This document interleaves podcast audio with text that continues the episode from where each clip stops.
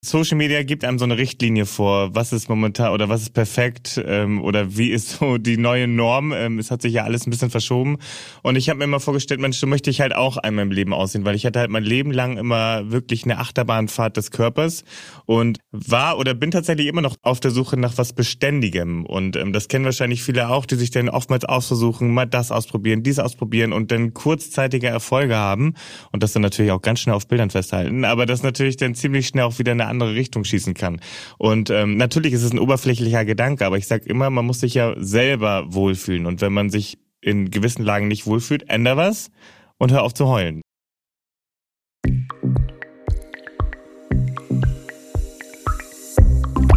Nice am Stil Fitness. Der GQ-Podcast mit dem Hauptstadttrainer Erik Jäger. Hallo und herzlich willkommen zum GQ Podcast Nice am Stil Fitness. Mein Name ist Erik. Ich bin auch bekannt vielleicht unter dem Hauptstadttrainer und ich freue mich natürlich wieder sehr, dass ihr mit dabei seid, dass ihr zuhört und wieder ein bisschen was über das Thema Training erfahren wollt. Da gibt's heute auf jeden Fall eine ganze Menge. Mein heutiger Gast ist Nikolas Puschmann, Prince Charming. Und wir sprechen heute über interessante Themen, wie zum Beispiel man 23 Kilo vor Prince Charming verlieren kann, sprechen natürlich über Let's Dance, wie er sich dafür fit gemacht hat und haben auch einen Therapeuten mit dabei, der uns alles zum Thema Therapie, Schmerzen und Behandlung erklärt. Los geht's. Ich bin super, super happy, denn ich bin wahrscheinlich heute mit dem, ja, einem der bestaussehendsten, sportlichsten und ja, er hat auf jeden Fall Deutschland 2019 nicht nur den schwulen Männern, sondern glaube ich auch den Frauen und wahrscheinlich auch den heterosexuellen Männern den Kopf verdreht. Darf ich eigentlich Prinz sagen oder soll ich Nikolas sagen? Nikolas Puschmann ist da. Hi, grüß dich, mein Lieber. Vielen Dank für die Einladung. Sag doch einfach Nikolas. Aber ich muss sagen, also so eine Anmoderation hatte ich auch seltenst. Wie charmant. Also du bist ja eigentlich der Mr. Charming hier gerade in der Runde. Ähm, Nikolas, für alle ja. diejenigen, die jetzt zuhören und heute eine wirklich tolle Fitnessfolge erwarten, die wird auf jeden Fall ja. auch kommen. Wir werden heute unter anderem über dein Fitnessweg sprechen, wie du dich für Prinz Charming fit gemacht hast. Du mhm. bist ja jetzt auch gerade eben noch bei Let's Dance mit dabei mhm. gewesen und einfach auch so, hat man schon bei Prince Charming gesehen, hast du auf jeden Fall auch einen guten Buddy. Also da kannst du auf jeden Fall heute mal ein paar Tipps loswerden. Ich muss ja tatsächlich sagen, ich bin ein Riesenfan von Prince Charming. Ich muss sagen, ich habe erst tatsächlich die zweite Staffel gesehen und mhm. jetzt mir noch mal bis gestern Abend noch bis ins das Finale äh, natürlich noch angeschaut, äh, wo du dann dein dein Lars gefunden hast. Vorab. Ja. Wie ist es, ein Date zu haben mit 20 Männern? ähm, das ist wirklich sehr, sehr, sehr spannend, muss ich sagen. Also ich kam damals in dieses Haus, war wirklich ultra aufgeregt, weil ich auch der erste äh, schwule Bachelor, wie es ja auch viele nennen, war und wusste ja nicht, welche 20 Männer da auf mich warten. Und ähm, generell 20 Männer daten zu dürfen, ist, muss man einfach ganz klar sagen, ziemlich geil. Weil wann hat man mal die Möglichkeit, wirklich 20 Männer auf Mal zu treffen, die ein ja, an also, die mit einem daten wollen. Ja, das ist also, also auf jeden Fall ein Traum, denke ich mal, jedes, also generell jedes Mannes. Ich glaube auch jeder Mann, Natürlich. heterosexueller Mann würde wahrscheinlich sagen, jetzt mit 20 Frauen ein Date zu haben, da wäre ich auch sofort zu haben. Oder? Also das ist wirklich, du kommst da rein und du machst dir natürlich im Vorweg auch Gedanken, äh, kommst du überhaupt gut an, weil es kann natürlich, Geschmäcker sind unterschiedlich. Manche mögen dich vielleicht optisch ganz gut finden, andere wiederum nicht. Und ähm, der Clou an den 20 Männern war herauszufinden, wer einen eigentlich cool findet oder wer eigentlich auch für andere Sachen da ist in der Sendung. Bei der schwulen Version ist natürlich auch die Herausforderung, dass die Kandidaten untereinander miteinander schlafen können. Insofern musst du ja auch aufpassen, dass da am Ende noch welche für dich überbleiben. Aber der Schnitt war jetzt gar nicht so schlecht. Okay, um in unser Sportthema beziehungsweise unser kleines Workout ein bisschen reinzustarten. Mhm. Der Fitness-Podcast bei mir ist so aufgebaut, wir haben ein kleines Warm-up, da sind wir jetzt gerade schon drin, das merken wir beide ja. Es wird schon wärmer, ja. Mhm. Ähm, wir werden uns noch ein bisschen mobilisieren, dann gehen wir in die Aktivierung und dann gehen wir voll rein in unser Workout. Und wir haben in unserem Workout, machst du gerne Zirkeltraining? Tatsächlich ja.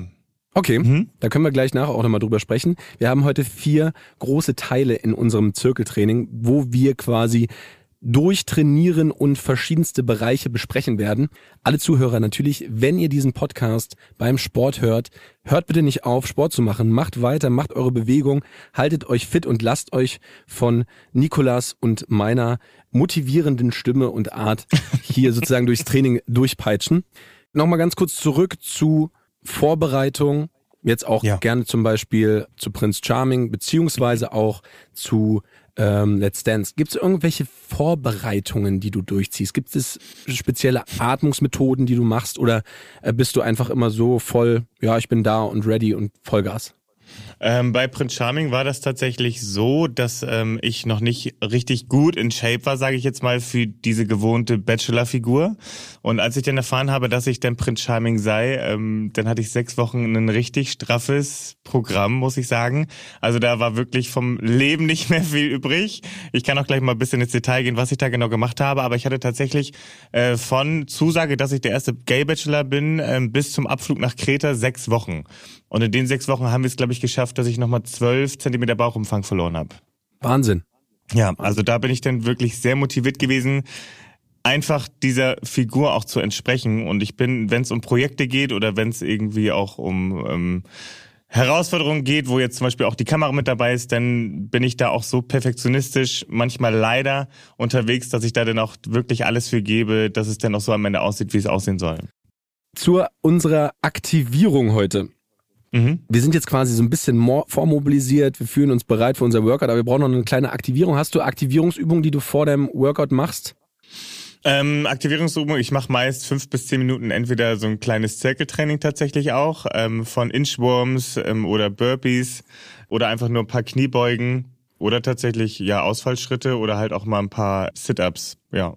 Das sind so mal paar Übungen, die ich dann ganz kurz durchgehe, um einfach den Körper so ein bisschen zu mobilisieren, mich zu spüren und so ein bisschen die, den Blutfluss auch zu aktivieren. Sehr gut. Also für alle, alle unsere Zuhörer, gerade wenn man jetzt ein Krafttraining macht, viele vergessen, glaube ich, immer den Aspekt, nach der Mobilisierung den Körper noch zu aktivieren. Das, was du jetzt gerade gemacht, gesagt hast, super.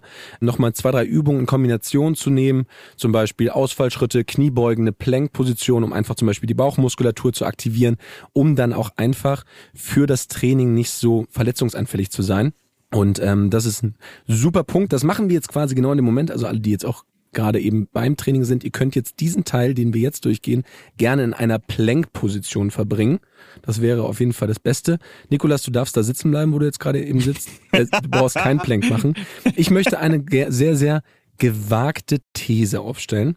Mhm. Prozentual gesehen sind heterosexuelle Männer nicht so auf ihr körperliche, auf ihre körperliche Fitness und ihres körperliches Erscheinungsbild aus wie homosexuelle Männer. Hundertprozentig. Hundertprozentig. Hundertprozentig. Woran liegt es? Ich glaube einfach an der Oberflächlichkeit ähm, in unserer Szene der Homosexuellen, weil sich ganz viele tatsächlich nur über den Körper definieren und ähm, ja, einfach dieses Äußerliche, diese, dieses Maskuline, gerade als Homosexueller, das transportieren sie oftmals rein durch die Äußerlichkeit. Und je mehr Muckis, desto angesehener ist das, glaube ich, so ein bisschen in der Szene. Es bricht sich ein bisschen mehr auf, es wird ein bisschen vielfältiger, aber ähm, ich glaube auch, ähm, dass deine These stimmt, dass äh, das Körperbewusstsein noch extremer ist bei den Homosexuellen, ja. Ich würde sagen, 70, 80 Prozent meiner männlichen Klienten waren mhm. schwul. Hm. Ach, guck an. Also wirklich, wirklich eindeutig mehr. Natürlich bin auch in Berlin, da äh, ist einfach auch, da, da gibt es auch einfach mehr schwule Männer und waren auch, glaube ich, die lustigsten Trainingssessions, die ich hatte. Liebe Grüße an alle, die das jetzt hören. Ihr wisst ganz genau, dass ich euch damit meine. Fangen wir jetzt gerade sofort an mit unserem Zirkeltraining und haben da ja unseren ersten Punkt, wofür ich gerade auch schon gesprochen habe. Ich wusste, dass du vor deiner Prince Charming Rolle 23 Kilo abgenommen hast. Stimmt mhm. das? Ja, das stimmt. 23 Kilo. Ja. Wie schafft man das? Gerade in so kurzer Zeit, in sechs Wochen. Wie sah dein Trainingsalltag aus? Also die 23 Kilo, die waren tatsächlich über einen längeren Zeitraum, aber auch nur vier bis fünf Monate. Den letzten Rest in den letzten sechs Wochen habe ich dann nochmal äh, intensiviert mit einem Trainer.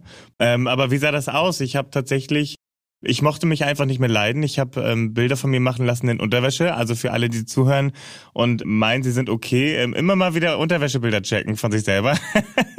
Weil manchmal hat man doch eine ganz andere Selbstwahrnehmung als eine Fremdwahrnehmung und ähm, habe dann einfach selber das Gefühl gehabt, dass ich mich einfach nicht leiden mochte. Also ich hätte mich selber als Person nicht gedatet, sage ich jetzt mal. Und da war, es hat mich so erschrocken, dass ich dann angefangen habe, mal wieder ähm, auf den Crosstrainer zu gehen, mich überhaupt mal wieder im Fitnessstudio anzumelden und habe ähm, durch ein bestimmtes Punkte Ernährungssystem äh, mal wieder so ein bisschen zu der Ernährung gefunden oder zu Portionen, die erstmal wieder eine, dass ich erstmal wieder eine Relation zum Essen bekomme. Okay, also du hast quasi jetzt auch wirklich alles das vorgelegt, was ich gerade durchsprechen wollte mit dir. Punkt eins Für Leute, die sagen, sie wollen erstmal wieder diese Motivation finden. Also Bilder mhm. zu machen, ist manchmal natürlich schon grausam. Manchmal muss man sagen, man muss es einfach auch nicht auch nicht im schönen Licht, sondern wirklich von einer weißen Wand, Tageslicht, einfach drauf, selber sich mal fotografieren.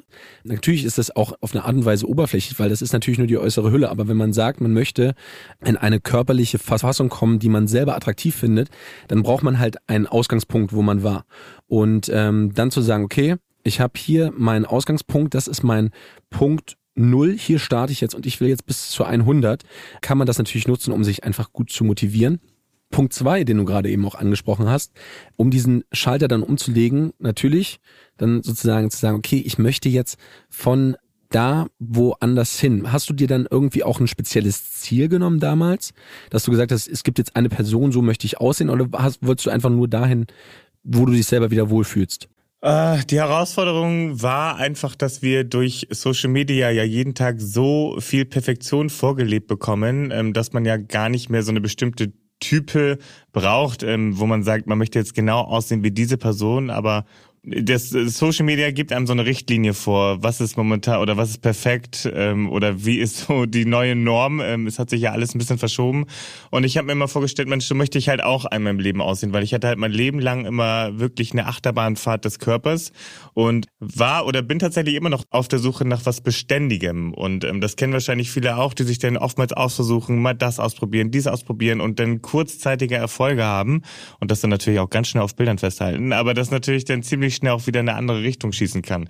Und ähm, natürlich ist es ein oberflächlicher Gedanke, aber ich sag immer, man muss sich ja selber wohlfühlen. Und wenn man sich in gewissen Lagen nicht wohlfühlt, änder was und hör auf zu heulen. So, und ich habe das dann irgendwann auch zu mir selber gesagt. Und für mich zum Beispiel so ein Körper, ich meine, jeder kennt Erik hier äh, vom Podcast, ne? Ähm, zum Beispiel so ein Körper wie du hast. Finde find ich einfach einen richtig tollen Körper. Und so in die Richtung habe ich mir das halt auch immer selber vorgestellt, weil ich mir dachte, Mensch, einmal so fühlen oder einmal so aussehen. Okay, das ist also erstmal natürlich Vielen Dank, dass mein Körper dein Vorbild ist. Doch, weil du bist zum Beispiel jetzt um ein bisschen, äh, ne, ein bisschen hier mal charming zu verstehen.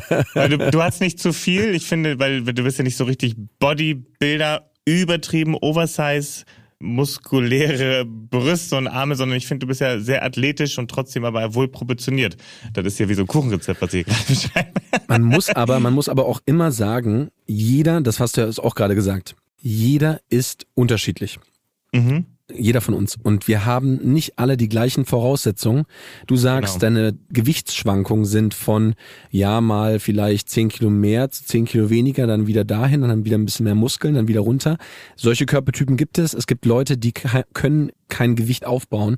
Die bleiben die ganze Zeit dünn. Die brauchen einen kontinuierlichen gut ausgearbeiteten Ernährungsplan, ein kontinuierliches Training, um wirklich so ein bisschen Muskeln aufzubauen, die aber zum Beispiel mhm. auch kein Fett aufbauen, wo dann auch wieder wieder Leute sagen, okay, ja cool, möchte ich auch, ich möchte auch kein Körperfett haben.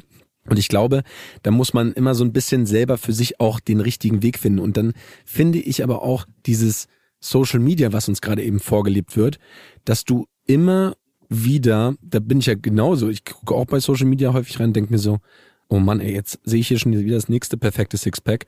Und das setzt mich selbst auch genauso unter Druck.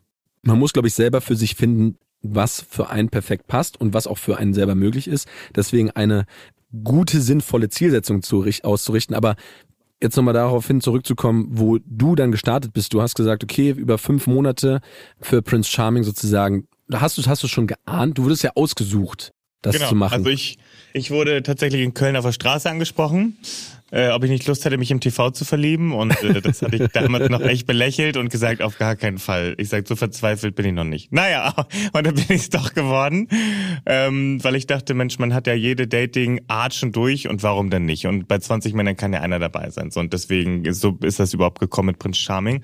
Und ähm, da hatte ich eigentlich schon gut Vorarbeit geleistet. Ich glaube, ich wurde im Juni 2019 angesprochen und habe, glaube ich, im Februar mit dem Sport angefangen oder Februar, März.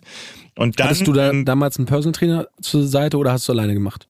Ähm, für die letzten sechs Wochen habe ich tatsächlich ein Glück, muss ich auch sagen, Hilfe bekommen. Allerdings war die Hilfe denn auch so streng, dass das zum Beispiel eine Trainingsart war, die ich halt schlechter in meinen Alltag einbauen Wie sah das, wie sah das aus? Ähm, ich habe zweimal am Tag Sport gemacht. Also ich habe morgens war ich entweder schwimmen oder joggen und jeden Abend Crossfit. Okay. Und äh, hatte morgens, äh, ich glaube, eine Packung Körnigen Frischkäse, mittags 400 Gramm pures Hähnchenfleisch und abends sechs Eier. Okay, für alle Zuhörer, das ist eine Ernährungsform, die man wirklich nur machen sollte, die wahrscheinlich in einer Vorbereitungszeit von sechs Wochen für eine TV-Serie angesetzt ist. Das ist, hört sich ja schon sehr nach, nach Bodybuilder an. Also da gibt's auch Phasen, wo du, das sind ja Zero Kohlenhydrate. Das ist ja nur genau. Fett und nur Eiweiß, ähm, was dich dann natürlich aber auch wahrscheinlich in diese Form gebracht hat. Und dann trotzdem so viel Sport. Wie hast du dann dich dann so motiviert? Hast du dir gedacht, okay, ich muss in sechs Wochen vor den 20 Männern einfach geil aussehen? Absolut. Ich wollte absolute Selbstsicherheit haben, dadurch, dass man ja auch nicht weiß, welche diese 20 Männer sind. Und ich wollte einfach mich komplett in meiner Haut wohlfühlen, ohne drüber nachzudenken, ah, jetzt setze ich mal nicht so hin, weil jetzt sieht das vielleicht komisch aus oder, oder, oder. Ich wollte mich einfach gut fühlen in meinem Körper. Und das war meine Motivation, auch weil ich natürlich wusste, dass das alles auch mit der Kamera festgehalten wird und für die Ewigkeit gesaved ist. So, und ähm, das hat mich natürlich sehr, sehr, sehr angespornt. Und natürlich auch jede Woche oder alle drei Tage, glaube ich, kam diese Fettklammer. Und ja, natürlich jedes Kalipper. Mal, wenn da, ja genau, jedes Mal, wenn da weniger äh, Werte standen, das hat mich natürlich extrem motiviert. Es war aber auch auf der anderen Seite, ich meine, das Endergebnis hat mir sehr gut gefallen, ähm, aber der Weg dahin war wirklich wahnsinnig, wahnsinnig steinig und ja, das war schon nicht ohne, diese sechs Wochen. Und wie hast du dann deine Form gehalten, wenn es dann bei Prince Charming jeden Abend mindestens eine Flasche Wein gab? Ich, Ich habe tatsächlich, also na, das klingt immer so ein bisschen dekadent, aber als Prinz Charming hatte ich dann Leute, die meinen Kühlschrank bestückt haben und ähm, da habe ich dann aber auch tatsächlich die Ernährung bekommen, die ich auch im Vorwege hatte, natürlich ein bisschen mehr, aber sonst ja klar Alkohol und ich habe jeden und du hattest auch Männer, du hattest auch Männer, die für dich gekocht haben. Äh, hatte ich einmal, hatte ich das auch, genau. Aber ansonsten habe ich tatsächlich, bevor es immer in die Männervilla ging oder vor einem Date, habe ich immer halbe bis dreiviertel Stunde äh, Workout gemacht bei mir. Okay. Mhm. Mega. Also Geht, wirklich dann auch kontinuierlich weiter. Und nach Prince Charming konntest du dann weiter so trainieren oder war das dann eher schwierig? Dann hast du ja Lars oder hast mhm. Lars und mhm. ähm, da wird man dann ein bisschen ruhiger. Ja, jetzt kommen wir von diesem perfekten Märchen kommen wir jetzt wieder zurück in die Realität. Natürlich kann man es nicht halten, weil das war eine Ernährung. Da muss man auch ganz ehrlich sagen, die passt mal für sechs Wochen oder vielleicht auch für max zwei Monate. Aber das ist natürlich nichts, was einen glücklich macht. Ähm, und ich bin leider auch ein bisschen Lebemensch und gerade mit einem neuen Partner oder Partnerin ähm, an der Seite hat man natürlich auch erstmal anderes zu tun, sage ich jetzt mal, wenn man es nicht beruflich ausübt, als jetzt jeden Tag zweimal Sport zu machen, sondern man möchte sich natürlich erstmal dem Partner ähm, oder Partnerin hingeben. Und das hat mich natürlich schon wieder in die in die Jojo-Falle fallen lassen. Leider tatsächlich, ja. Okay. Das ist ja auch, weshalb viele Leute quasi auch zu mir ins Personal Training gekommen sind, weil sie genau diese Jojo-Bewegung immer wieder hatten. Diese Kontinuität, die man aufbaut, äh, Gewohnheiten zu brechen zum Beispiel, das ist das Schwierigste, was bei uns irgendwie, ähm, was wir, was wir hinbekommen müssen. Deshalb, es gibt immer bei unserem Zirkeltraining oder bei unserem Workout gibt es immer so ein paar Merkzettel. Das, was heute vielleicht mitgenommen werden sollte, dass man doch mal versuchen sollte, wenn man jetzt sagt, ich habe vor, 20 Kilo abzunehmen, versuche ich es in sechs Wochen oder versuche ich es lieber auf einen langen, kontinuierlichen Zeitraum mit einer gleichmäßigen Umstellung über sechs Monate, zwölf Monate, 18 Monate. Man hat ja auch lange Zeit gebraucht, um ähm, sich das drauf zu futtern. Deswegen ist es auch okay, wenn man eine Zeit lang braucht, um es wieder abzutrainieren und dann halt auch kleine Baby-Steps zu machen. Weil ich glaube, das ist immer für die meisten, die diese langzeitige Veränderung schaffen wollen, ganz, ganz wichtig. Hast du noch einen Tipp? Du bist ja jetzt auch wieder gut in Shape. Ja, dank viel Tanzen jetzt gerade durch die drei Monate Let's Dance Zeit. Aber was ich noch für einen Tipp habe, ist nicht so ungeduldig zu sein, weil ich selber habe das Problem, dass ich ein absolut ungeduldiger Mensch bin und wenn ich mir halt was vornehme, möchte ich es natürlich schnellstmöglich umgesetzt bekommen. Aber Geduld und ähm, Kontinuität und einfach durchhalten und ähm, jemanden haben, wenn man gerade mal einen kleinen Einbruch hat, der einen wieder in den Arsch tritt, tatsächlich. Ja, super wichtig. Es muss auch niemals immer ein Personal Trainer sein, finde ich zum Beispiel. Man kann ja auch immer Trainingsfortschritte, Veränderungen versuchen zu erzielen mit, mit Freunden und Familien. Oder halt auch wirklich mit diesem Bild, wo man sagt, da will ich nicht mehr hin. Damit würde ich sagen, ist unsere erste Trainingsposition, Zirkelstation abgeschlossen und wir gehen jetzt zu unserem Punkt zwei da gehen wir jetzt mal so ein bisschen auf dich jetzt als auch mediale Persönlichkeit. Du bist ja jetzt mhm. auch bei Let's Dance Sieger der Herzen geworden. Vielen Dank. Wie, wie hast du dich dafür fit gemacht? Das war wahrscheinlich ein bisschen anderes Trainingsprogramm, was du da durchziehen musstest, als jetzt vor Prince Charming. Ja, ähm, es war natürlich schwierig, sich wirklich äh, vorzubereiten, weil alles ja geschlossen war tatsächlich von den Fitnessstudios. Und ähm, eigentlich war man wirklich fast auf sich alleine gestellt und musste natürlich viel Homeworkout machen. Man musste viel ähm, joggen gehen. Ich habe mir dann aber jemanden gesucht in Düsseldorf, der mich da auch so ein bisschen durch die Zeit ähm, führt. Ich habe insgesamt drei Monate Vorbereitungszeit gebraucht oder auch genutzt für Let's Dance, weil ich einfach ähm, gerade was äh, Konditionen angeht, unbedingt äh, vorbereitet sein wollte, weil ich nicht wusste, was auf mich zukommt.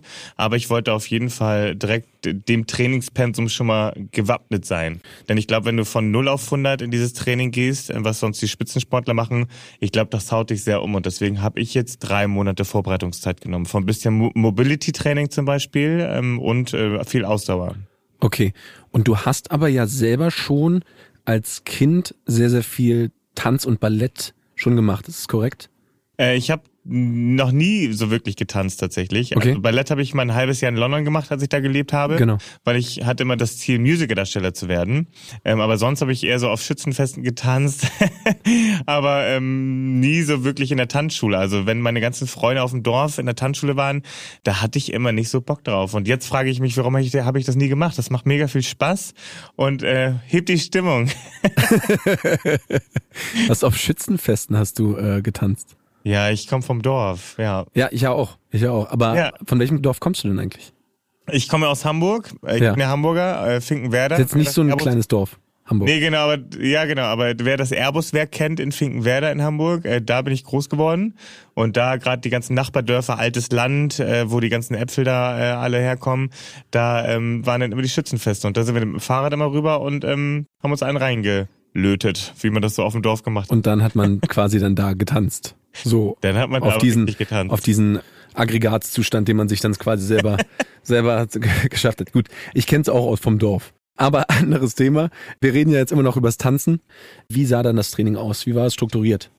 Also Tanzunterricht hatten wir gar nicht vor Let's Dance. Also das fing wirklich mit der ersten Woche an. Ähm, ich habe mich mehr ähm, auf Mobilität vorbereitet und auf Ausdauer. Also ich bin zweimal die Woche joggen gegangen, einfach für die Puste und habe viel Mobilität gemacht, weil ich war einfach ein absolut steifer Bock und ich wollte natürlich auch ein bisschen geschmeidiger aussehen beim Tanzen. Und gerade so ein bisschen in der Schulterpartie ähm, war das bisschen eingeschränkt von Mobilität, da habe ich bisschen was für gemacht. Und halt ein bisschen was für den Chor, also ein bisschen was für den Bauch, um einfach eine gute Mitte zu haben, gerade fürs Tanzen. Und einfach generell mich ein bisschen also so leichte Kraftübungen gemacht, aber halt mehr die Konditionsarbeit. Okay. Und dann bei Let's Dance, wie sah das dann aus, das Training, was ihr dann da fürs Tanzen gemacht habt? Was waren das dann für Umfänge? Ja, wir haben morgens, ähm, haben wir dann immer mit so einem E-Mom angefangen. Every Minute on ah, the ja. Minute. Every Minute on the Minute. Wunderschön. Genau. Was war denn, was ist dein Lieblings-E-Mom? Ähm, mein Lieblings-E-Mom, nein, mein Lieblings-E-Mom ist tatsächlich 20 Burpees. Zum nee, Beispiel. Burpees finde ich ganz, ganz furchtbar, weil die, also da ist man ja so schnell außer Atem. Also ich meine, ich bin auch kein Burpee-Freund, ich mache sie auch, aber die bringen mich tatsächlich wirklich hart außer Puste. Äh, meine Lieblingssachen sind meistens die Core-Sachen oder was fürs Bein, weil man sagt immer never skip leg day und ich habe tatsächlich ganz viel Spaß an Beinübungen. Die mag ich tatsächlich ganz gerne. Also Squats oder sowas äh, mit Medizinball finde ich ganz toll. Okay. Also, ja. also du hast dann einen Ball vorm Körper und dann gehst du runter in die Kniebeuge. Genau, dann habe ich den Medizinball vor mir, gehe in die Kniebeuge und dann gibt es ja oben an der Wand immer so eine schöne Markierung, wo man den dann ah, Wallball-Shots. Yes! Ja, Wallballs. Genau. Das ist ja, das ist tatsächlich eine, das ist eine gute Kardioübung. Wie viel musstest du dann machen bei äh, Every Minute on the Minute? Ja, bei Every Minute on the Minute halt jede Minute, also die Minute voll machen, also je nachdem, wie viel du dann geschafft hast. Und dann ging's ja dann in die nächste Übung. Dazu gibt es ja dann auch so tolle Lieder wie, da geht man so in die Knie und wieder hoch. Bring Sally up, äh, bring Sally down. Ja, bring Sally up, bring Sally down. So eine Übung haben wir dann immer zur Vorbereitung gemacht oder halt ähm, auch Planks. Ähm, wir haben ähm, Liegestütze gemacht, einfach um ähm, den Körper ein bisschen wach zu machen und damit man halt nicht ganz dünn wird, sage ich jetzt mal, oder komplett die Muskulatur verliert, wenn man halt nur tanzt. Obwohl ja natürlich auch viel für die Beine und auch für die Schultermuskulatur natürlich sehr viel gemacht wurde beim Tanzen. Ich hätte es cool gefunden, wenn mich meine Mutter irgendwie in so eine Richtung mal geschickt hätte. Also auch mal Ballett oder halt einfach wirklich Dinge, die das Körpergefühl verbessern. Weil ich glaube, für Kinder ist das eine großartige Möglichkeit, den Körper viel besser wahrzunehmen.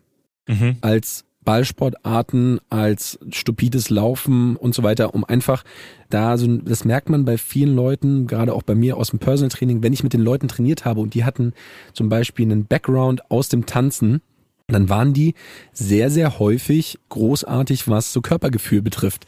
Ich habe ihnen die Übung vorgezeigt und sie konnten die Übung eins zu eins gut umsetzen.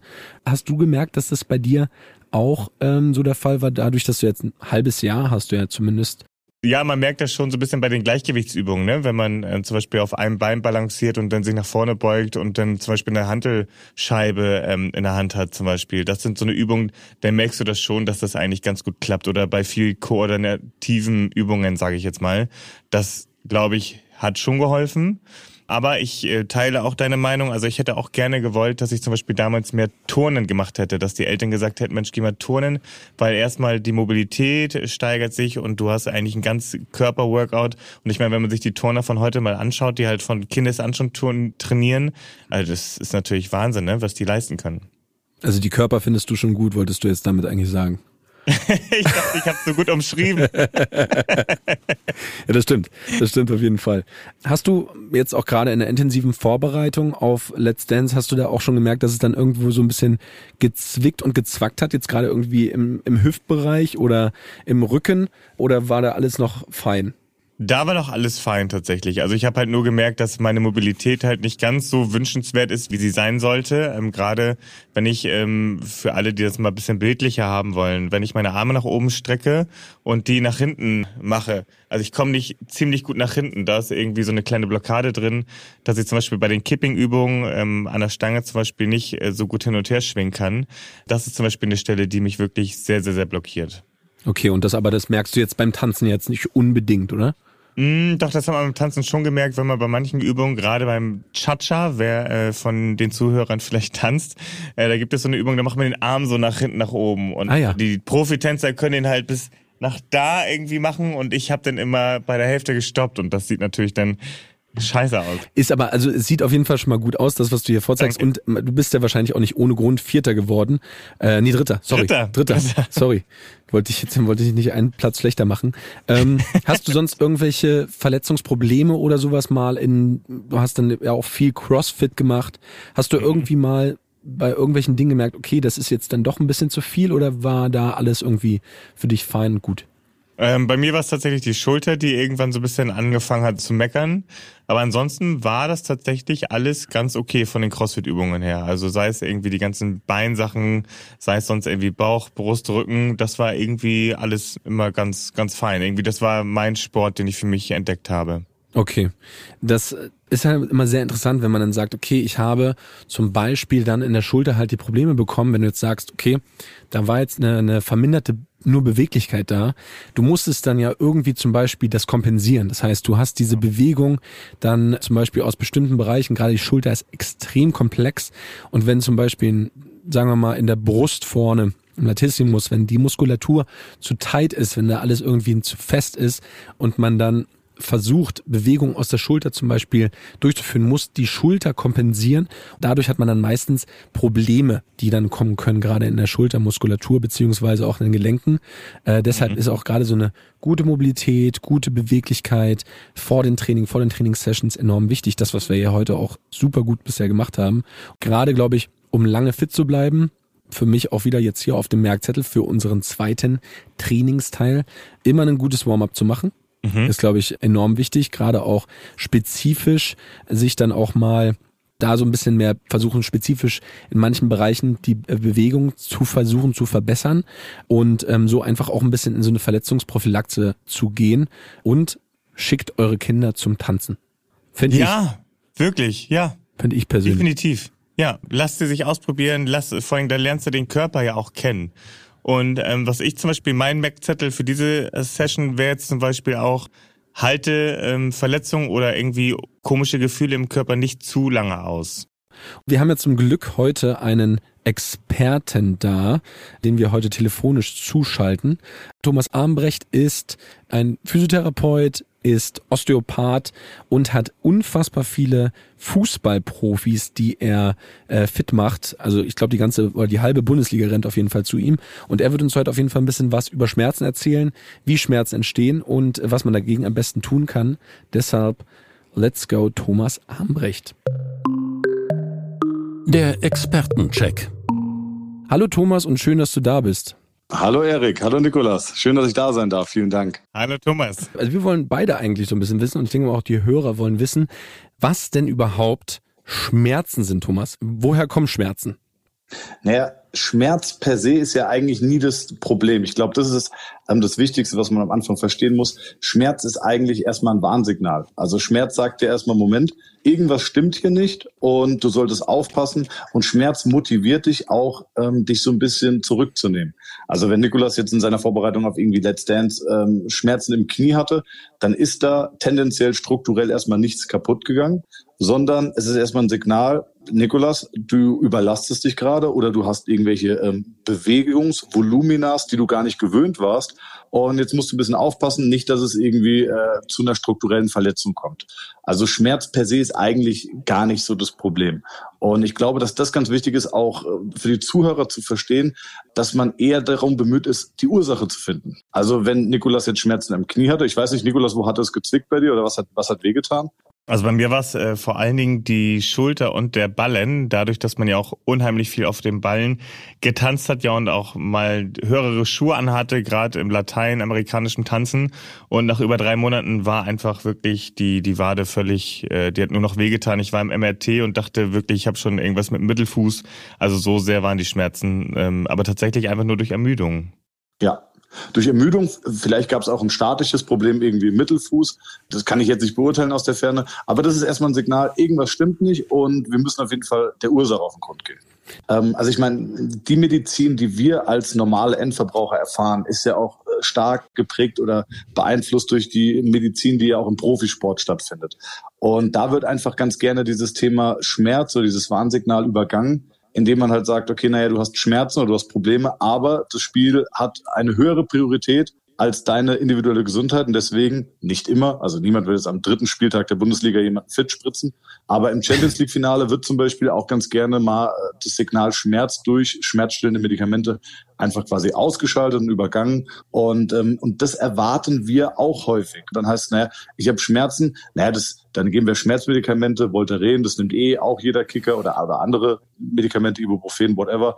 Deswegen leitet sich daher so ein Stück weit ein falsches Verständnis von der richtigen Therapie ab. Ne, also die, die Therapie sollte nie darin bestehen, Schmerz auszuschalten, sondern zu gucken, was ist halt die Ursache. Aber einen Schulterschmerz sollte man auf jeden Fall untersuchen. Das ist ja genau das, was ich auch bei dir so faszinierend finde. Ich habe mich ja von dir jetzt auch, glaube ich, bestimmt schon wie oft zehnmal, 15 Mal behandeln lassen. Ich weiß ganz genau, wenn Thomas mich behandelt, dann weiß ich, ich habe die nächsten zwei Monate höchstwahrscheinlich keine Probleme irgendwo. Thomas, du vielleicht einfach mal das kurz erklären, wie dann so eine Behandlung bei dir aussieht? Ja, also jetzt zum Beispiel im Speziellen, äh, wenn ich dich als Patient nehmen darf, du hast ja auch ein sehr individuelles äh, Anforderungsprofil. Ne? Also du sitzt viel auf dem Fahrrad und das fordert natürlich sehr, sehr stark zum Beispiel die vordere Beinmuskulatur. Und ähm, wenn du jetzt sehr viel Training gibst und dann motivierst du auch und dann hast du auch Drehs morgens, mittags, abends plus dein normales Krafttraining, also du verlangst deinem Körper schon sehr, sehr viel ab, dann entwickelst du zum Beispiel eine Tendenz, dass deine Beckenschaufel in eine Richtung irgendwie kippt. Zum Beispiel kippt sie mit einer Tendenz leicht nach vorne, was Stress auf die hintere Beinmuskulatur macht. Oder sie kippt so ein bisschen nach hinten, was ganz klassisch diesen Schmerz am äußeren Knie macht. Den kennen ganz viele Leute, die Fahrrad fahren oder joggen, so ein klassisches äh, Schmerzbild für Leute, die halt joggen gehen, so eine Art Runners Knee. Und ähm, was ich immer so ein bisschen schade finde, ist, dass häufig sich immer nur das Problembild angeguckt wird. Ne? Also klassisch Knieschmerzen, dann gibt es ein Röntgenbild vom Knie oder Knieschmerzen, dann gibt es ein MRT vom Knie. Äh, aber die Diagnostik geht häufig eben nicht über das Problemgelenk hinaus und das muss man äh, einfach in der modernen Medizin berücksichtigen und gucken, okay, was tut das Sprunggelenk, was tut die Hüfte, was tut das Becken, was tut die Lendenwirbelsäule. Und genau das machen wir bei dir eigentlich auch. Was würdest du jetzt gerade, wenn Leute sich behandeln lassen, worauf sollten sie achten, wenn sie zu einem Physiotherapeuten gehen? Was sollte er quasi, wie sollte er behandeln, wo man dann schon merkt, ah, okay, das hilft mir eher mehr oder eher weniger? Als Laie sollte man darauf achten, schaut sich der Behandelnde, und das ist egal, welche Berufsgruppe das ist, eben nicht nur das Problemgelenk an, sondern auch die Strukturen drumherum. Ne? Habe ich Schulterschmerzen, dann erwarte ich zumindest, dass sich der Behandelnde die Halswirbelsäule, äh, die Brustwirbelsäule, die Schulter und das Ellenbogengelenk anguckt. Oder habe ich zum Beispiel Rückenschmerzen, dann erwarte ich, dass er sich zumindest Hüfte, Knie und äh, Brustwirbelsäule anguckt. Ne? Also nie ähm, nur das Gelenk das Probleme macht, sondern halt eben auch die ganzen Strukturen drumherum. Das ist das Wichtigste und dass der behandelnde äh, Therapeut, Arzt, whatever, es schafft, die Thematik so runterzubrechen, dass du sie auch verstehst und dass sie logisch und schlüssig ist. Wenn er nur sagt, äh, wir haben eine Entzündung und wir müssen versuchen, die loszuwerden, da würde ich hellhörig werden und würde dann die Frage stellen, aber woher kommt die Entzündung? Und wenn wir nicht wie Nikolas oder du eine neue Sportart sehr intensiv betrieben habt, dann würde ich mich einfach mit der Erklärung Überlastung nicht zufrieden geben. Wenn du einfach mhm. Schmerz entwickelst und hast nichts verändert, dann ist Überlastung nie eine plausible Erklärung, wo auf einmal eine Entzündung herkommt. Und äh, dann würde ich auch nicht nur die Symptome, also die Entzündung, behandeln lassen. Okay, Thomas, vielen, vielen Dank. Aber im Zweifel einfach zu dir kommen. Ich glaube, das Beste, was man machen kann, ist, wenn man einfach immer zu mir kommt ja. und sich auch von niemand anderem mehr irgendwo behandeln lässt. Ja, okay.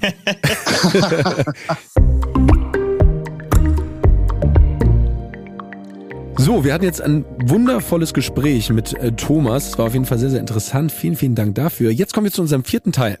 Und zwar kommen wir zu unserem Finisher. Also musst dir jetzt so vorstellen, wir sind jetzt gerade, wir machen jetzt gerade nochmal zum Ende nochmal ein kleines M-Rap. Ja? Natürlich, ja. Das ja. sind ja auch immer die besten. Man ist noch völlig außer Atem und dann kommt noch ein M-Rap. Aber ganz entspannt, wir machen ein Entweder-Oder. Entweder oder. Frage Nummer eins. Frühaufsteher oder Langschläfer?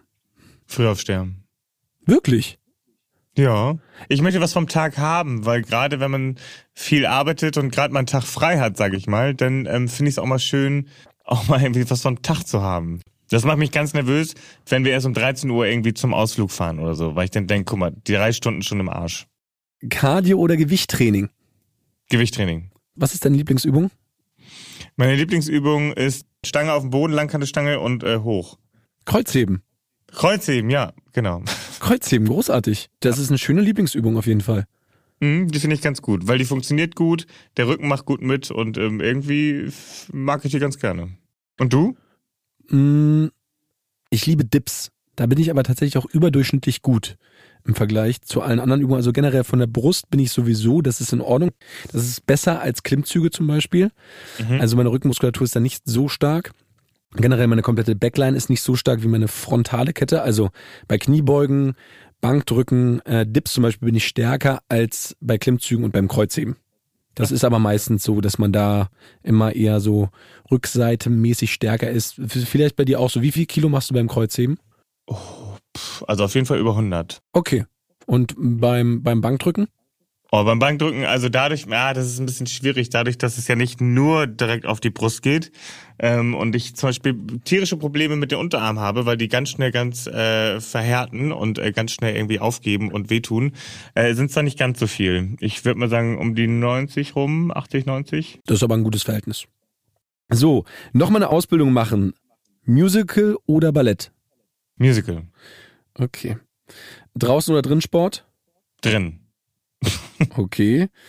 Also nur, also im Sommer auch gerne mal draußen, aber auch gerne drin. Okay. Gut. Nie wieder Rotwein oder nie wieder Smoothie? Nie wieder Rotwein. Ich bin eher, also ich trinke dafür ganz viel Weißwein. das war sehr stark umschifft. Ja, da haben wir leider einen Fehler gemacht hier. Hätten wir mal Wein hingeschrieben. Okay. Lieber 20 Männer in einer schönen Villa oder ein Mann fürs Leben? Ein Mann fürs Leben. Okay, ja, klar. Was ist bei Prinz Charming mehr geflossen? Wein oder Tränen? Oh, auch da beides, aber ich würde sagen noch mehr Wein. Ah, da wurde aber auch schon wirklich äh, von allen Seiten wirklich viel geheult. Ja, Sehr schon. emotional. Also ja, ich hätte das auch selber nicht gedacht, aber du hast ja auch kein Handy dabei. Du bist wirklich für einen Monat ähm, außerhalb von allem. Du bist in dieser Blase drin und ähm, du bist ja wirklich wieder auf deine Urinstinkte eingestellt, auf dein Bauchgefühl. Du kannst dich mit niemandem absprechen und da staut sich schon viel, schon viele Emotionen und ähm, die müssen halt auch irgendwie raus. Und das passiert ganz automatisch, ohne dass du das irgendwie beeinflussen kannst. Also ich war da auch, ich habe auch des Öfteren mal geweint, ähm, aber einfach, weil ich es wirklich empfunden habe. Ja, Letzte spannende Entweder-Oder-Frage. Jetzt bin ich wirklich sehr, sehr gespannt, was da die Antwort sein wird. Und zwar, wo hast du bisher häufiger gekotzt? Beim ersten Date oder vom Sport? oh Gott, beim ersten Date. oh nein, also mir war beim Sport nur immer ganz oft sehr schlecht, aber richtig gekotzt beim ersten Date, nach, nach dem Kuss. Ja, aber gab's dafür jetzt, gab's dafür einen Grund, warum du da, war es einfach Magen verdorben? Ähm, nee, ich weiß es gar nicht. Ich habe ähm, mir ist tatsächlich Prinz Charming sehr auf den Magen geschlagen, weil ich ja auch alle zwei Tage jemanden nach Hause schicken musste und ähm, ja, ich habe einfach so eine Empathie zu den Männern gehabt, dass es mir wirklich jedes Mal extrem leid tat, jemand nach Hause zu schicken und ähm, habe immer sehr mitgefühlt. Ähm, und das ist so das Problem, wenn du halt auch ein sehr emotionaler Mensch bist, dann äh, fühlst du auch für andere immer mit. Und das ist mir nach über der Hälfte der Zeit tatsächlich auf den Magen geschlagen. Und ähm, ich habe gerade einen sehr lieben Kandidaten, aber wo ich wusste, dass das wird nichts nach Hause schicken müssen den Abend vorher. Ja, und dann ging es mir nicht so gut äh, mit der Entscheidung und dann am nächsten Tag hatte ich dann ein Doppeldate und das erste hat dann leider der Aaron gehabt. Ja. Und ähm, ich habe schon gemerkt, dass ich überhaupt gar keine Lust hatte auf Sekt und nach dem Kuss mit ihm muss ich dann auch in den Sektkübel erstmal göbeln. und habe ihm natürlich nicht so ein schönes Gefühl gegeben, aber aber das, das muss man dir auf jeden Fall auch sehr, sehr hoch anerkennen, wenn man sagt, also gerade auch so eine Show zu machen, gerade, also bei dir merkt man das ja auch, dass du ein sehr empathischer Mensch bist und dann dann irgendwie sich gegen 19 Männer zu entscheiden, ähm, die man dann über so einen Zeitraum auch kennengelernt hat, das ist auf jeden Fall schon tricky, muss man echt sagen. Wir sind am Ende unseres Workouts angelangt und was braucht man dann auch immer am Ende eines Workouts? Ein Cooldown. Wahnsinn. Machst Oder? du immer, machst du immer einen Cooldown? Selten, selten näher. Was, glaube ich, wichtig ist, ist jetzt nicht gleich von vom Workout wieder loshetzen und gleich wieder an den Rechner oder was auch immer, sondern halt sich mal ein bisschen Zeit nehmen, um das so ein bisschen nacharbeiten zu lassen und auch dem Körper Zeit zu geben, durchzuatmen. Wenn ich mir jetzt zum Beispiel meinen Shake nach dem Training mache, dann Mhm. ähm, habe ich ja diesen Moment, wo ich dann nochmal Ruhe habe für mich, um Mhm. einfach auch nochmal ein bisschen mich zu entspannen und, und klar zu kommen. Das Stretching nicht unbedingt, dann kann ich ja auch eine extra Mobility Session zum Beispiel nochmal machen. Macht Mhm. aus meiner Sicht sowieso auch mehr Sinn, das so zu teilen. Für unser Cooldown wollte ich einfach nur mal eine Sache loswerden, die, glaube ich, gerade momentan extrem wichtig ist. Du warst der erste Prinz Charming. Ähm, du bist der erste Mann gewesen, der mit einem Mann bei Let's Dance getanzt hat. Was muss mehr passieren, Nikolas, damit das einfach noch mehr Akzeptanz für diese Community gibt? Mehr Sichtbarkeit ist äh, meine Erfahrung und auch äh, meine Meinung dazu, denn ich habe gerade während der Dance-Zeit gemerkt, es gab sehr viele Kommentare zu Beginn, als veröffentlicht wurde, dass ich mit einem Mann tanze. Ach, warum denn? Wieso? Der muss das sein? Oder oh, das sieht doch bestimmt total bescheuert aus. Äh, die dann, glaube ich, nach der vierten Folge mir wieder geschrieben haben und sich sogar entschuldigt haben, dass denen das peinlich war, dass sie überhaupt so gedacht haben und wie schön ein Männertanz ist und dass sie da gar nicht mehr zwei tanzende Männer sehen, sondern sich daran gewöhnt haben. Und ich glaube, es ist alles immer eine, eine gewisse Art von Gewöhnung. Ähm, je mehr sich Leute an Anblicke gewöhnen, desto weniger ist es der Rede mehr wert. Und ähm, ich glaube einfach Sichtbarkeit und auch mehr mediale Sichtbarkeit ist, glaube ich, ganz wichtig für die Community, um halt auch kommerzieller zu sein und nicht mehr so aufregend. Ich habe einfach mal überlegt, was mir eigentlich damals gefehlt hat, als ich aufgewachsen bin und warum mir das persönlich so schwer fiel, mich zu outen oder was in meinem Umfeld eigentlich los war oder wo eigentlich meine Blockade war. Mir ist aufgefallen, dass ich in der Schule keine Aufklärung hatte, sondern bei mir gab es nur Mann und Frau. Und ähm, das war's. Und es gab nicht diese vielfältige Liebesform, die wurde mir einfach nicht gelehrt, weswegen ich mich am Anfang als homosexueller Mensch oder als ich das für mich erkannt habe, sehr einsam und alleine gefühlt habe, weil ich nichts von queeren Jugendcafés wusste oder nichts von Einrichtungen, wo man vielleicht Gleichgesinnte sieht. Und äh, Hätte ich das in der Schule schon erfahren, hätte mir das auf jeden Fall ein Stück weit weitergeholfen zu verstehen, dass ich auch normal bin und nicht ist das, ist das anders. Jetzt, ist das jetzt anders? Ja, die Lehrpläne sind schon ein wenig darauf ähm, jetzt umgemodelt, sage ich mal, dass man das auch lernen könnte, aber es wird halt nicht gelehrt. Oder zum Beispiel das Fachpersonal, also auch manche Lehrer wissen halt auch einfach nicht, wie sie das lehren können sollen. Und es wird auch nicht proaktiv angewendet. Und äh, deswegen gehe ich zum Beispiel jetzt auch im Juli wieder in eine Schule und ähm, setze mich da einfach mal hin mit äh, ein paar Schülern oder mit wir waren 50 in Frankfurt und die dürfen mich alles fragen, was sie wollen. Also negatives wie positives wie Klischeefragen. Und ich habe das letzte Mal gemerkt, dass das super erfrischend war für die Jugendlichen, aber wie auch für mich, was sie doch noch für Sorgen in sich tragen oder ähm, wo sie vielleicht noch mal einen Denkanstoß brauchen oder was sie vielleicht äh, auch Leute, die erst Homosexuelle komisch fanden, die dann auf mich getroffen sind und dann gemerkt haben, hey, das ist ja doch gar nicht so komisch, wie ich immer dachte. Und ähm, das ist mal ganz cool, in jungen Jahren einfach mal ein bisschen mehr aufzuklären, weil die transportieren das natürlich im Alter auch, ähm, diese Toleranz immer mehr nach außen. Und ich finde, da sollte man auf jeden Fall schon mal anfangen, ähm, ein bisschen mehr Toleranz zu streuen. Mega. Vielen Dank dafür. Ja. Gerne. ähm, ich würde sagen, wir sind an unserem Ende dieses unfassbar tollen, schönen Podcasts. Vielen Dank für deine Zeit. Am Ende gibt's immer noch was, wo man sich ein bisschen entspannen kann. Heute machen wir einfach mal so einen, so einen lockeren, entspannten Stretch für den Nacken. Ist der mhm. Nacken locker oder ist der verspannt? Der ist, glaube ich, immer verspannt. So ganz wichtig wieder an alle, die den Podcast jetzt auch gerade eben beim Autofahren hören, macht ihn bitte nicht mit, sondern macht ihn vielleicht nachher. Weil ihr lasst einfach mal jetzt in der Position, wo ihr gerade sitzt, ihr könnt das auch im Stehen machen, lasst einfach mal die Arme ganz, ganz locker auf den Oberschenkeln fallen, beziehungsweise die Schultern ganz weit weg runterfallen lassen von den Ohren. Und jetzt lasst ihr einfach mal euer Kinn, wir machen das jetzt auch mit, ich schaue mir jetzt Nikolas mhm. dabei an, wie er das Kinn ganz langsam entspannt.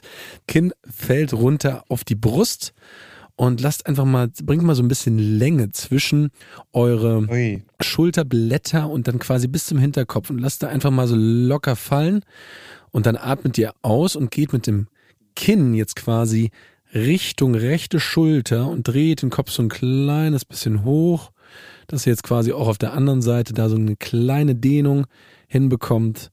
Genau. Dann langsam von da aus wieder zurück in die Mitte. Tief einatmen Ausatmen, das Kinn in Richtung linke Schulter ziehen, dass man da jetzt nochmal so ein bisschen Dehnung aufbaut. Nikolas verzieht schon ein bisschen das Gesicht. Hat er was Boah, da zieht ja bis in den mittleren Rücken da. Siehst du? Also, du bist wirklich ein bisschen verspannt. Ihr könnt langsam wieder zurück in die Mitte. Bringt den Kopf wieder nach oben und lasst den Kopf wirklich jetzt in der neutralen Position, also gerade auf quasi da, wo der Kopf auch sitzen sollte nach links fallen, so dass ihr einfach nur kurz die Dehnung da mitnehmt, nochmal schön auf der Seite, tief einatmen, ausatmen und wir machen das gleich auf der anderen Seite. Tief ein, ausatmen. Und das könnt ihr natürlich jetzt noch beliebig weiterführen. Wir verabschieden uns Nikolas, vielen, vielen Dank für deine Zeit. Schön, dass du dabei warst. Vielen, vielen herzlichen Dank für die Einladung. Es hat mir wahnsinnig viel Spaß gemacht mit dir, Erik. Und ähm, ja, ich äh, verabschiede mich auch mit meinem Fazit, was ich immer sage. Leben und leben lassen und immer fürs Glücklichsein entscheiden. Das ist ein schöner Schlusssatz. Vielen Dank und bis bald. Bis bald. Wenn euch dieser schöne Podcast genauso gut gefallen hat wie mir, dann lasst doch gerne mal ein Like da und falls ihr genauso wie ich auf Autos steht und auf qualmende Reifen, dann hört doch gerne mal bei meinem Kollegen rein, Matthias Malmedy mit GQ Nice am Stil Cars. Das war Nice am Stil Fitness, der GQ Podcast mit dem Hauptstadttrainer Erik Jäger. Wer sich noch mehr GQ nach Hause holen will, es gibt eine brandneue GQ Must-Haves Box mit tollen Produkten rund um den Podcast Nice am Stil. Aber ihr müsst schnell sein. Sie ist stark limitiert. Wer also jetzt ein Jahresabo der Printausgabe von GQ abschließt, kriegt für nur 30 Euro Zuzahlung eine ganze Box randvoll gefüllt mit Megaprodukten aus dem GQ-Kosmos. GQ Nice am Stil Fitness ist eine Podcast-Produktion von GQ und Studio Bummens in Zusammenarbeit mit Erik Jäger. Redaktion und Produktion Konstantin Herrmann, Helena Drewalowski, Wiebke Holtermann und Sarah Omar. Ton und Schnitt Henk Heuer. Neue Episoden jeden zweiten Mittwoch überall, wo es Podcasts gibt.